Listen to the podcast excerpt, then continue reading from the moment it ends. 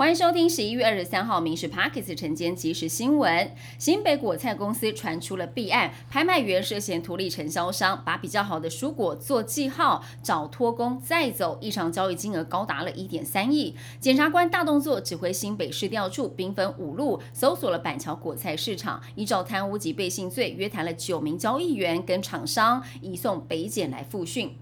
新竹市长高鸿安上任将满一年，市议员炮轰高鸿安让市长市员工的加班费报好报满，光今年一到十月报领的加班时数，对比林志坚上任首年二零一五年的加班时数多出了两倍，加班费多了十倍。而对此是否回应，绝对没有腐烂，都是依照规定来行事。主计处公布了十月失业率是百分之三点四三，续创二十三年同月最低。其中服务业部门月增一点四万人，工业部门月增六千人。主计总处表示，随着毕业生陆续投入职场，再加上服务业用人需求增加，预料在十一月、十二月失业率可望来续降。国民党、民众党蓝白和濒临破局，郭台铭突然在脸书公布了一份跟柯文哲、侯友谊三人的见面或通话记录。侯友谊致电郭台铭，称郭台铭是大哥老大，希望他可以促成蓝白合作，做整合的统哭。柯文哲也传讯息给郭台铭，两人都拜托郭台铭不要登记，而是当在野整合的公卿。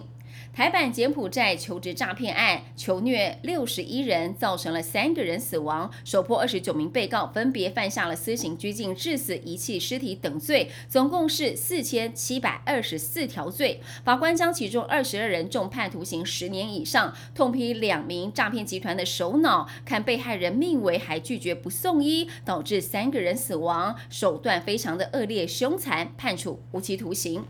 为了友善托育，台北市将全国首创试办“时时好神托家园”，收托时间上午的十点半到晚间十点，提供夜班或轮班制家长来送托，定点零托。明年也会从七处增加到二十二处，鼓励企业来设置职场保姆，企业试出十平空间的设施，不限楼层，就可以来设置了。过去体适能检测项目屈膝仰卧起坐，不少学生为了得到好成绩，做得又快又急，但姿势不正确，造成了运动伤害。教育部把原本的仰卧起坐改为仰卧卷腹，心肺耐力检测项目在现行跑走之外，增立了健速耐力折返跑，就可以避免配速不当或者是运动强度高于自身负荷的缺点。